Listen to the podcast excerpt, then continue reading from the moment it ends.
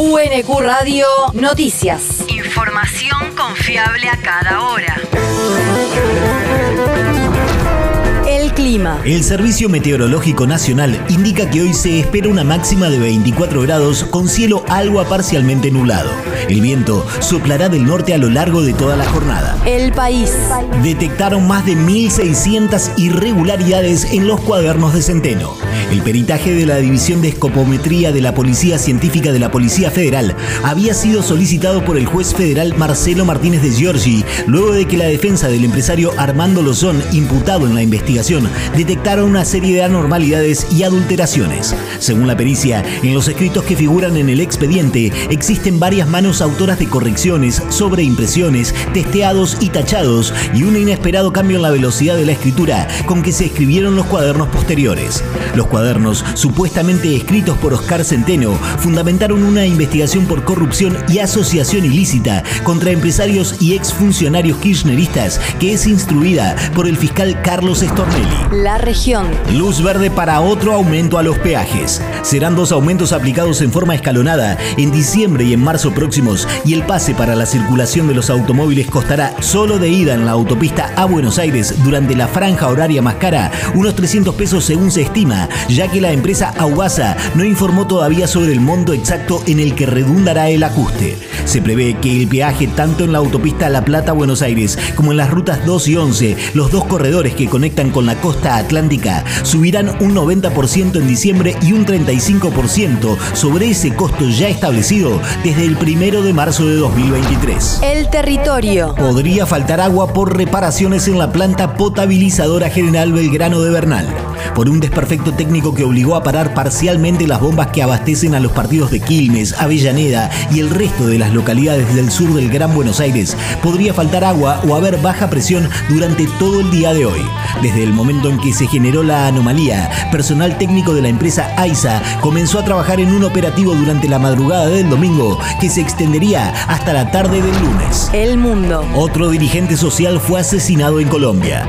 El líder social Sócrates Sevillano y su esposa Cielo Rugeles fueron asesinados por desconocidos en el municipio de Orito, departamento del Putumayo, según informaron el sábado fuentes oficiales. De acuerdo a los medios locales, las víctimas fueron encontradas con impactos de bala en su finca ubicada en el poblado de El Mirador, una zona rural del municipio.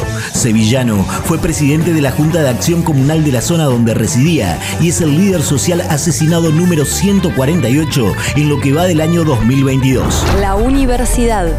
Llamado a concurso para la cobertura del cupo laboral trans de la Universidad Nacional de Quilmes.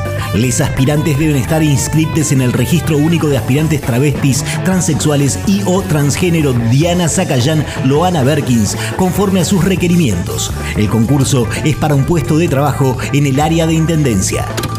Hemos logrado la implementación y abrir la convocatoria para un llamado concurso Patricia Sepúlveda, coordinadora del Programa Institucional de Género y Diversidad. específico para una persona de eh, la comunidad trans.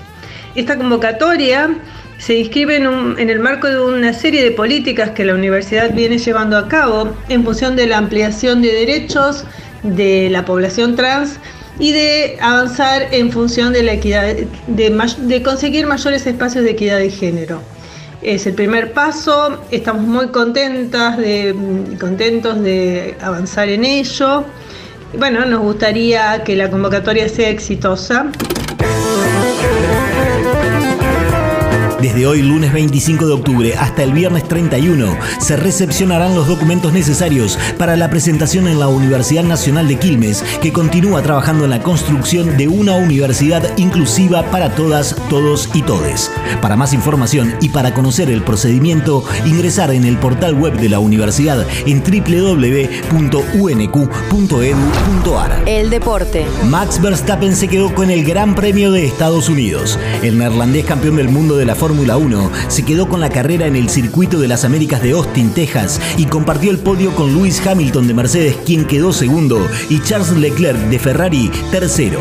En el campeonato de pilotos, el monegasco Leclerc continúa segundo con 267 puntos, mientras que el mexicano Checo Pérez está tercero con 265.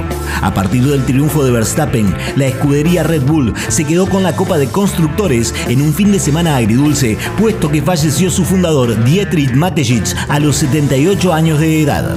UNQ Radio te mantiene informado.